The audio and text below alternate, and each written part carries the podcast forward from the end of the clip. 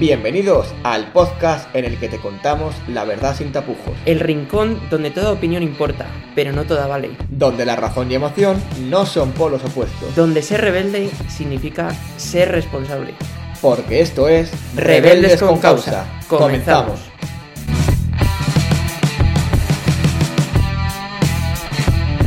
Pasa, cuñado.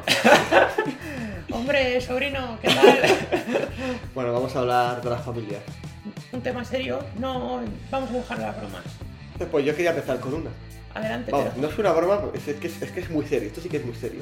Yo no sé, porque no me acuerdo, pero yo creo que el día que en la escuela me explicaron en mi clase eh, el árbol genealógico y las partes de la familia, ya no fui.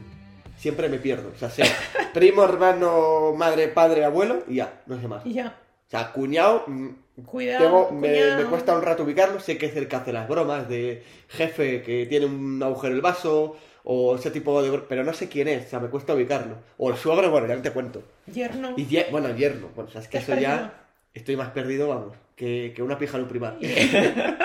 Muy perdido estoy ahora mismo. Tatarabuelos no entramos. Entonces, A ver, pero eso es el abuelo del abuelo. Fácil, bueno, vale. fácil. ¿No? Está, está bien dicho.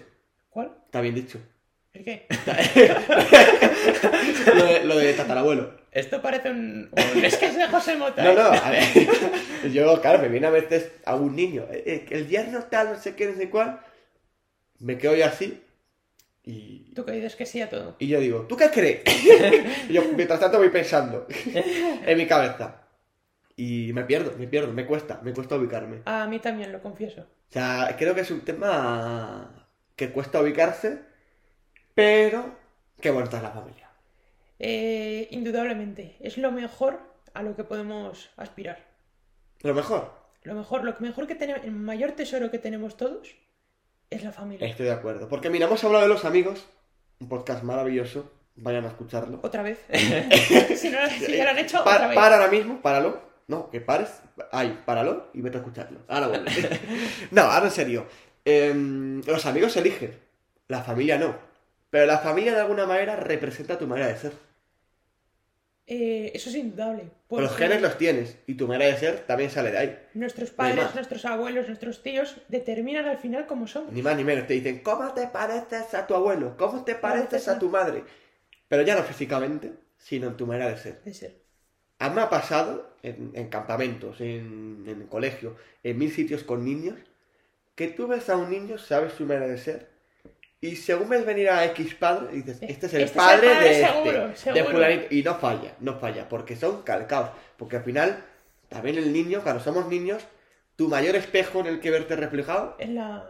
la familia, La y familia. y exactamente los padres, los ¿no? padres, sí, sí. ni más ni menos.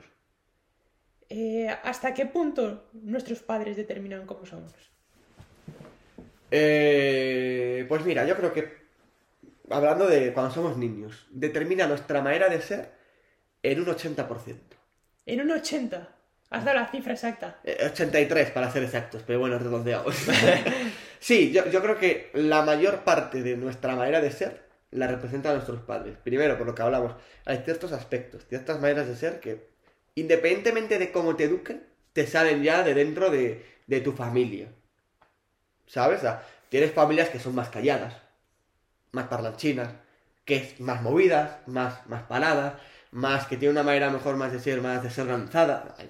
Así pon- ponen muchos ejemplos. Y se ve, se ve reflejado. Pero luego al final es. mm, o debería ser así, con los que más tiempo pasas, con tus padres. Eh, está claro que... Debería ser vi el así. otro día una gráfica como del tiempo con el que pasabas Sí. hasta los 20 años con las personas con las que nos pasas tiempos con tus padres. Y luego ya a partir de los... A partir ya de los 20 años va cayendo y con que más pasas tiempo Lógico. es con tu pareja. Es No sé qué elegir también las parejas. También, Porque- pero al final yo creo que la educación más importante se ha dado hasta Viene esos la 20 familia, años. claro. y, y- y a ver, eh, nosotros nos tiramos formándonos y aprendiéndonos toda la vida. Pero lo que aprendes en esos primeros 20 años que, que has hablado, no los aprendes después, vamos, ni de lejos. Una infancia feliz es la base de... Hombre, por persona. supuesto, por supuesto, y recordarla con, con gran felicidad que no todo el mundo puede decirlo. Decirlo. Porque hablamos de estas familias desestructuradas por millones de motivos, cada cual más raro y más triste, porque hay muchos motivos, y, y eso desestructura también de alguna manera la educación y la formación del niño y se ve reflejado. En tanto en los resultados académicos como luego en el comportamiento. En la, Creo que es más sociedad. importante la segunda, el comportamiento, por supuesto. También obviamente el académico, ¿no? Pero, pero refleja la manera de ser. Y a la vez, fíjate que en esas familias desestructuradas, yo creo que aparecen figuras que bien pueden ser abuelos, tíos, que Sí, siempre un acaban, tutor legal o quien sea. que acaban sacando adelante a esos niños y No es para menos, valor. no es para menos. Pero si, si pierdes esa figura referente, como es la del padre y la de la madre, o la de los padres, eh, la formación no es la misma. O sea, no partes con la misma base que parte otro niño. Esto es así. Estoy de acuerdo a Esto medias. es así. Estoy de acuerdo a medias. No, no, que esto es así. No, Sí, estás de acuerdo a medias, ¿por qué? bueno, siempre sale el típico, no sé cómo llamarlo, que habla siempre de la familia natural, Sí. como hombre y mujer. Y yo creo que hay otro tipo de familias, también igual de importantes, igual de válidas, igual de buenas, que quizás están, forma- son, están formadas por un progenitor.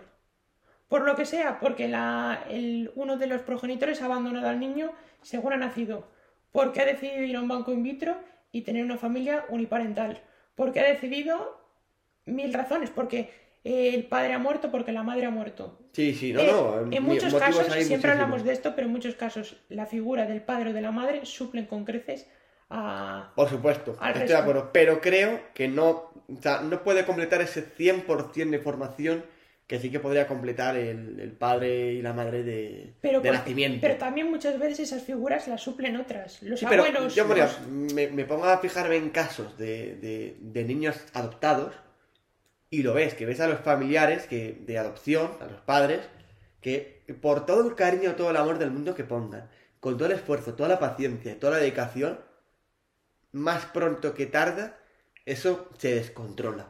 Es muy difícil, ¿eh? Pero difí- yo, creo, Depende, depende mucho del niño, ¿eh? Por supuesto. yo creo que aquí también tiene que ver que muchos de esos niños que vienen adoptados vienen ya de entornos sociales. Eh, que esa es la movida. que Es si el entorno social no ayuda. Claro. No Yo hay creo más, que ya no viene, más, viene no de más. ahí. Pero bueno, luego en estos casos también hablamos que en estos casos, hablamos del antes del porcentaje, 80% de los padres, 20% del resto, pues en estos casos que a lo mejor la situación es más compleja, a lo mejor ese porcentaje más alto se lo podría llevar la escuela. Que también es un, un lugar súper importante, que, que tiene un valor muy importante, y ya lo hemos hablado en otros podcasts, de que tienen que ir de la mano. La familia y la escuela tienen que ir de la mano. Pero tengo que decir una cosa también. No, aquí. no, estás en modo tiquismiquis hoy. Estoy muy O tiquismiquis. sea, a ver, Una profesora nuestra, María Ignacia, siempre decía la siguiente frase que es la, la educación viene de casa. Y en parte es verdad, hay Es ciertos verdad. valores Y lo, que es que lo decía con voz desesperada, porque se daba cuenta de que, de que la educación era poca en casa. en casa, y, y es Y verdad. es verdad. ¿eh? Desde aquí un, gran abrazo a María Ignacia, Ignacia. eh, que seguro que no nos está escuchando, porque ojalá, ojalá nos oiga. Pero, pero es verdad, más razón que una santa tiene. Y es que es así, o sea, la educación tiene que venir de casa. O sea, el profesor no se tiene que encargar en la escuela, independientemente de la edad, aunque bueno, depende de la edad puede variar, de educar al niño. Puede ayudar a ir de la mano a la educación que se da en casa. Pero el profesor no tiene que empezar de cero esa educación. Ni más ni menos. Ni menos, no, Porque ya se dedican a hacer otras miles de funciones como para encima hacer la que debe, se debe hacer en casa. Que se tiene que hacer, sí, pero no es. Es complementario, no es suficiente. Sí. Y hablando de familia, hablemos también de los abuelos. Buah, ¿qué no hablar de los abuelos, eh? La voz de la sabiduría, pero también de la felicidad para los nietos. De la felicidad. Los nietos también dan felicidad a los abuelos. Por Es- eso, al final es mutuo. Por eso. Es mutuo. Y, y se nota muchas veces de quién no lo ha hecho alguna vez, los que hemos tenido la suerte de, de conocer a nuestros abuelos, que no todo uno puede decirlo, eh, de, de decir, se lo voy a pedir a mi abuelo, y voy a mi padre, porque sé que mi abuelo o mi abuela me lo va a dar y mis padres no. Es que. ¿Quién no ha hecho eso alguna que vez, no, no? El amor de abuelo de abuela. Sí, sí, sí. sí con sí, poco sí. es igual, ¿eh? Es, No- es impresionante. Es impresionante. Tiene mucho aprecio y, y a qué extremos llegan, ¿eh? También es, es de valorar cómo, por ejemplo, cuando las hubo la crisis económica en el 2008, cómo aparecieron tantos abuelos eh, a sa- salir al rescate de las familias. Ni Es más ni menos. Siempre están ahí al, al rescate de todos. Los abuelos, son abuelos que han vivido una guerra civil, una pandemia, y que lo que más están haciendo sufrir es eh, estas generaciones de hoy en día que vienen a Con, tontar. con el TikTok. Con el TikTok. Esos, eh, palabras textuales de 8 de cada 7 abuelos lo dicen. La peor época has estado en el TikTok. De la guerra civil y la pandemia. No, pero ahora fuera, fuera bromas. Es un- una realidad, creo que es una base fundamental de las familias, pero cuidadito con esas familias cada vez más habituales que dejan en abundancia a sus hijos con sus abuelos. Eh, desde luego que... A mí me desespera. No, es verdad que los padres tienen que tener un papel central. Los O sea, abuelos no son... Lo siento mucho, pero si tú no puedes quedarte con tu hijo por motivos de trabajo, lo cual respeto, hay otras muchas opciones como dejarle en campamentos o en otro tipo de actividades. Pero si el niño pasa más tiempo con sus queridos abuelos que con sus queridos padres, que no te extrañe que llegue al día siguiente al colegio y diga, ojos que no ven, corazón que no siente. Por ejemplo, es decir, que, que tenga expresiones y maneras de ser de abuelo. Porque eso es lo que no se puede ser. Porque al final el abuelo lo que está educando es otro abuelo. No puede Sí. ser que un niño de 7 años mm, eh, eh, sea un niño convertido en abuelo. Eh, estoy de acuerdo con Y esto. cada pero vez se ve más. Estoy de acuerdo en, dos, en una cosa y en otra no. La primera es... Lo sorprendente es que estés de acuerdo en algo. dime, dime. Estoy de acuerdo que los padres tienen que ser la base y que los abuelos tienen que ser un apoyo a los padres, pero no lo principal. Pero a la vez creo que esas expresiones también tienen mucha sabiduría y que muchas veces de- decimos No, como- no, es, es, es, es- es- es una parte, un porcentaje importante. hablamos siempre de cómo lo y quizás por el modelo de sociedad que tenemos de Sí. lo, lo viejo quizás es malo pero yo creo que es todo lo contrario y si te vas a Japón el jefe de toda, toda familia es el abuelo el, el señor más viejo de, Obviamente. de la casa y es no el hace a y Japón. lo que Si dice aquí el abuelo por ejemplo, va a misa de los de etnia gitana, el referente es el Es el patriarca. abuelo. El patriarca es el No hay abuelo. más. Y, y- bien que hacen, ¿eh? que no, no es para menos. Pero creo que tampoco hay que abusar. Porque, con todos mis respetos, los abuelos no educan bien. Pero porque depende no lo educan bien por Consienten general. más, por general. más, Por, por no eso es te digo, porque pero- consienten. Y es normal que consientan, que yo lo entiendo. Y ponía el ejemplo de antes y yo era el primero que abusaba de ello. Pero ahí es donde tiene que estar el padre y saber cortar el límite. también te digo habrá abuelos que eduquen con mucho más amor que los padres Eso es muy triste también. Y que ¿eh? van a- Y ocurre. Por eso y ocurre, por eso te digo, yo, yo sé de casos que dices, menos mal que le está educando el abuelo y no le está educando los padres. Eh, Sí, es verdad, ¿eh? Todo hay que decirlo. Es que todo hay que está... Y hablemos, porque aquí eh, es hijo único. Soy hijo único. Yo tengo un hermano. Hablemos de los hermanos. Eh, aquí podemos hacer buenas comparaciones. Mira, yo voy a decir que con mi hermano no he tenido nunca en mi vida ningún problema. O sea que, de- ya Sí. está, No, no, no, bien, bien dicho. Yo tampoco. tú tampoco. Permíteme decirte que... Igual mi no, hermano no. no opina lo mismo. no, no lo sabremos porque como no escucha los podcasts, pues no. Seguro que no lo escucha. ¿Sabes qué pasa? Que le puse a parir en uno porque dije que era mejor que él y ya cortó. Dijo, ya te escucho. Ya lo más". escucho. Pero mm, ahora ya poniéndonos serios, creo que la figura de un hermano también es muy importante. No pasa nada. no- No pasa nada, sino porque no todo el mundo puede contar con un hermano. No pasa nada. Pero hay que saber formarse con un hermano. Porque hay aquí muchos problemas que pasan muchas familias, de favoritismos, de... No es estarás verdad. hablando de tu familia. Bueno, ahora si quieres cuento experiencias. ¿Sabes? O sea, eso de que mi hermano tenga una habitación el triple de grande que la mía, pues no sé, me hace dudar, ¿no? no, no es broma, pero, pero es verdad, que es el triple de grande. no, pero ocurre casos. No es mi caso, afortunadamente, pero ocurre casos de diferentes educaciones. Eh, estoy totalmente en contra de eso, de las diferentes educaciones, porque en teoría, quiero decir, el amor de un hijo tiene que ser igual a todos. Así debería ser. No. ¿Tú echas de menos el tener un hermano? ¿Lo has echado de menos alguna vez? Tengo que decir que no tener hermanos me ha aportado muchas cosas buenas y otras. Efectivamente, al final siempre hay cosas positivas, cosas negativas, esto es así. Por ejemplo, malas. Eh, muchas veces sí que echas de menos a alguien con quien jugar, a alguien con quien pegarse, alguien con compartir, pero luego a la vez también tengo que decir que mis padres, en cierto modo, han sabido suplir esa forma. Yo, que conozco a tus padres, creo que es el único caso que conozco de hermano único que no le he visto con sentido. Me lo dicen mucho eso, ¿eh? Por algo Me será. dicen que soy la, la excepción a lo de hijo solo, hijo bobo. Por, por Me eso lo te digo, mucho. porque yo siempre he sido partidario de tener más de un hermano, por eso, por evitar los consentimientos de tenerlo todo. Yo como no tengo hermanos no puedo opinar aquí, pero... Pero, pero ya te digo, creo que es, eres uno de los pocos casos que hay en el mundo de hijo único y no está consentido. ¿Me estás llamando espécimen en peligro de extinción? Estoy hablando, no, que tus padres han sabido educarte muy bien. Bueno, muchas Eso gracias habla- a mis padres desde aquí. Eso habla muy bien de ellos. No, no, es verdad. No, es verdad, no, no. No, no, y, y hay No que todo lo decirlo. que soy se lo debo a mis padres. Eso no es verdad. Y así deberíamos ser todos, ¿no? Y creo que es importante. Que todos estemos orgullosos de nuestros padres, creo que es un punto importante. De toda nuestra familia, pero en especial de nuestros Nuestros padres. padres. Pero bueno, no todo son alegrías. No todo son cosas buenas, desgraciadamente, porque hemos dicho antes una frase buena que es hay cosas positivas, pero siempre hay cosas negativas. Eh, yo también lo creo así. Y es que hasta las mejores familias, pues hay, hay problemas. Mira la familia real. Es la familia ideal, pero luego tenemos, tienen sus rencillas, como una familia normal española. Es porque es una familia más, ni más Una ni menos. familia más. Yo pienso que. mm, corregirme si me equivoco, pero Te equivocas. ya sabía yo que con mi corta experiencia, pero tampoco escasa, digamos, todas las familias que conozco, en todas hay una oveja negra. Alguien que cae mal, alguien que es, mm, no sé cómo llamarlo, medio gilipollas, vamos a decirlo así, claro y alto, de decir, hijo mío, si pudiéramos, te echábamos. ni confirmo ni desmiento. confirma, confirma, entonces. Pero es verdad, es verdad. Eh, antes hemos dicho una frase que es, la familia no se elige. es verdad. Y creo que muchas veces, pues toca aguantar. Y es parte de lo que es la familia. Ni más ni También menos.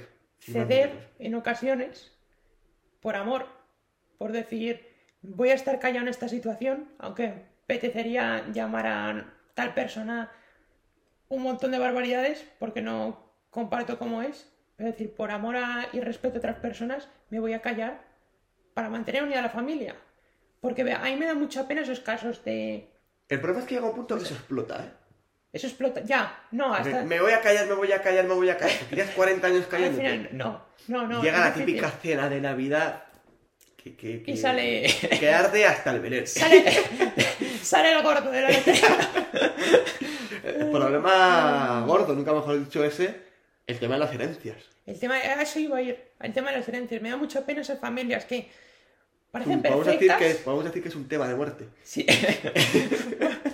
Perdón.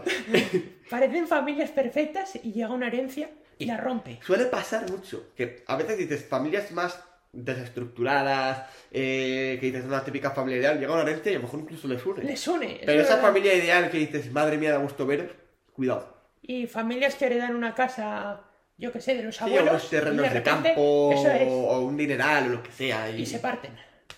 Y dices, Sí, sí, sí, sí. no sé. Por ¿quién- eso la mejor solución es todas las herencias dejarlas a nombre de rebeldes con causa. Eh, sí, Y sobre todo Pablo Ortega, ¿sabes? No... yo creo que a mí mejor. No. Bueno, si decida la Gestiono gente. mejor, sí. Eh, pero ya está, si evitamos problemas. ¿Sabes? Me- Damos soluciones en Rebeldes con Causa. Me parece bien, podemos ir a Desde medias. septiembre de 2021. Ve- 22, perdón. 22. Eh, pero es verdad. Es verdad que es un problema, es una realidad. Y... Y al final, como cualquier relación, hay conflictos y hay problemas. O así debería ser. La cosa es cómo se resuelven. Ese es el problema. Y fíjate, ¿sabes quién creo que tiene ahí un papel fundamental? ¿Quién? Los que hablábamos antes, del, ¿Los pa- abuelos? del patriarca, los abuelos. Al final son los que más mandan y a priori los que más respetos deberían imponer. Sí que es verdad que tienen una posición en la que pueden hablar. Al final el problema surge entre hermanos tíos. Casi siempre, sí, ¿no? normalmente, sí. Entonces, ¿quién impone los de arriba? No me voy a Ya. imponer yo, ¿sabes? Pero es verdad. No, es verdad, es verdad. Y, muchas veces son los culpables de las cosas que ocurren. ¿Los abuelos? Sí, ¿Por qué? para mí sí. Pero, eh, lo Pobre- mucho, estoy criticando abuelos. mucho a los abuelos. Consienten todos los nietos y consienten también a los hijos y a los sobrinos. Yo lo veo así, yo lo veo así. Hay, hay casos que no, ¿eh? Pero yo lo veo así de... Pero al final te ponen un compromiso. Que hablábamos antes de esos favoritismos. Pero a la vez volvemos a lo mismo. Un, un abuelo es padre y quiere a sus hijos por igual. Por mucho que uno de sus hijos pueda parecerle que está haciendo mal, Sí, pero al final es el juez. lo es, pero no se va a poner en contra de uno de sus hijos. Bueno, pero una hostia nunca viene mal. nunca es tarde para darla, ¿sabes? no, eh, pero, pero es verdad, o sea, entiendo lo que dices. Que mm, parece que si te posicionas de un lado, estás yendo en contra del otro. ¿no? Claro. Pero, pero ¿qué hacemos si no? Pues aguantar, que esto es la familia. Eso es Como sea. Eso es que verdad. es, Aguante y paciencia. es la realidad. Y ya Pero está. bueno, eh, también hay que intentar poner todos de nuestra parte, nuestro granito. Y nunca sabremos si desde el otro lado lo van a poner. Pero al menos quedarnos con la conciencia tranquila y que Es- nosotros... sí si que nuestra naturaleza es esa, de mantener unida la familia, Así de debe de hacerlo ser. bien, pues vamos a ser así. Sí, sí, me, sí, sí. me da igual la oveja negra. O el garbanzo negro. A lo largo de este podcast seguro que se te han venido a la cabeza varios miembros de tu familia. Debo decir que no sé si Pablo y yo tendremos familias muy parecidas, pero nos hemos visto identificados en prácticamente todas las situaciones que íbamos contando. Y estoy seguro que tú, de alguna manera u otra, también lo habrás hecho. Cuando yo imagino mi familia, me la imagino como un viejo roble que se nutre a partir de unas profundas raíces, que son el sustento y la base sobre la que construimos nuestro presente y nuestro futuro. Y es que al fin y al cabo somos lo que somos, por y gracias a nuestros antecesores. Y por mucho que a veces aparezcan roces, conflictos, porque la familia no se elige, casi ninguno de nosotros podrá negar que ese es el mayor bien que tenemos. Y ese venerable roble despliega desde su grueso tronco varias ramas, de distintos tamaños, todas ellas recorridas por una misma savia. Pero muchas veces y con suerte, la familia va más allá de un emparejamiento a través de la sangre y se convierte en una unión a través de nuestra alma. Llegados a este punto me parece absurdo hablar de una familia natural, o acaso lo común tiene que ser siempre lo más válido. Porque en un bosque, lo mismo que no todos los árboles son iguales, no todas las familias pueden ser idénticas. Las circunstancias nos determinan. No existe un único modelo perfecto de familia. Todas las familias son igual de válidas. Porque el amor y la vida pueden tener origen de muchas formas. Y defender la vida y la familia debe significar eso. Defender a esa entidad básica que constituye el conjunto de la raza humana. O como decía el Papa Juan XXIII, la célula básica que forma nuestra sociedad. La verdadera defensa de la familia no se basa en el número, el pedigrí, ni en el examen individual de los miembros que forman esa familia. La defensa de la familia es la defensa del amor sin complejos. Y ese amor, núcleo de la fortaleza de una familia, se demuestra en los fríos y duros inviernos, cuando los temporales se arrecian y se caen las hojas de los árboles. Ahí, en los peores momentos de problemas, de duelo, de enfermedad, la familia que resiste unida crece y se hace más fuerte. Y ese cariño y ese amor que te dieron cuando eras niño es nuestro pequeño y último refugio cuando llegan las dificultades de la vida, mientras pacientemente esperamos a una nueva primavera en la que desplegar de nuevo nuestras verdes hojas. Llegados a este punto es una obviedad, o quizá no tanto, decir que los hijos pertenecen a sus padres, y son sus padres quienes deben proporcionar su educación con el apoyo de los docentes. Y es que la libertad en esa educación es la que lleva la responsabilidad. Y si algún día soy padre, tengo claro que como hicieron los míos, trataré de dar lo mejor de mí para cuidar de mis hijos. Así que cuida de tu familia, porque el amor de una madre es infinito, el cariño de un padre inigualable, las enseñanzas de un abuelo imborrables, la incondicionalidad de una abuela inefable, y hay tías cuya devoción es incalculable. Así que hoy, atrévete a defender a la familia sin complejos y sin excepciones, porque hoy en día hacer eso es un acto puro de rebeldía. Somos rebeldes con causa. Nos escuchamos.